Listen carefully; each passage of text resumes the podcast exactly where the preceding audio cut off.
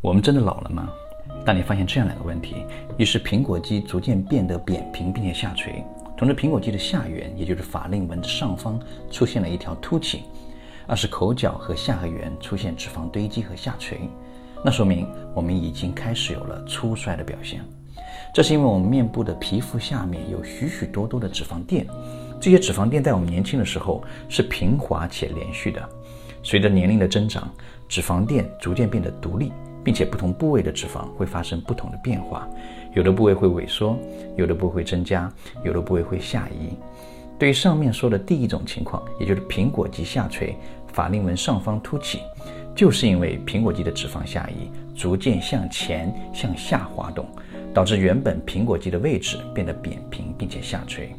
同时，法令纹上方会出现一条凸起，这样就加重了法令纹的凹陷。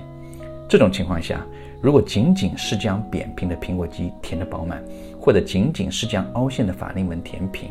依然无法很好的改善这个问题。此时需要结合这个凸起位置的抽脂，让这块下移的脂肪变少之后，再结合苹果肌和法令纹的填充，才能完整的改善中面部的这个衰老问题。对于第二种情况，口角和下颌缘的脂肪堆积和下垂，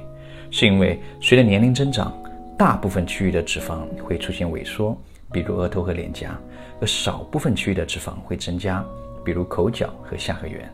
此时，面部的外形由年轻时的上宽下窄的倒三角形，变为上窄下宽的三角形，让我们面部由心形脸变为椭圆形，甚至是方形脸。对于这种情况，我们需要先进行口角和下颌缘的抽脂，让这两个区域的脂肪垫变小变薄之后，再结合黄金微雕等紧致仪器的收紧作用，这样才能更好的解决这个问题。但我还是建议大家，衰老是一种正常的生理现象，我们应该坦然面对，不要对衰老过度焦虑。而抗衰的方法也不是千篇一律，一定要选择定制化的方案。我是聂凯聪，一个你可以信赖的整形医生。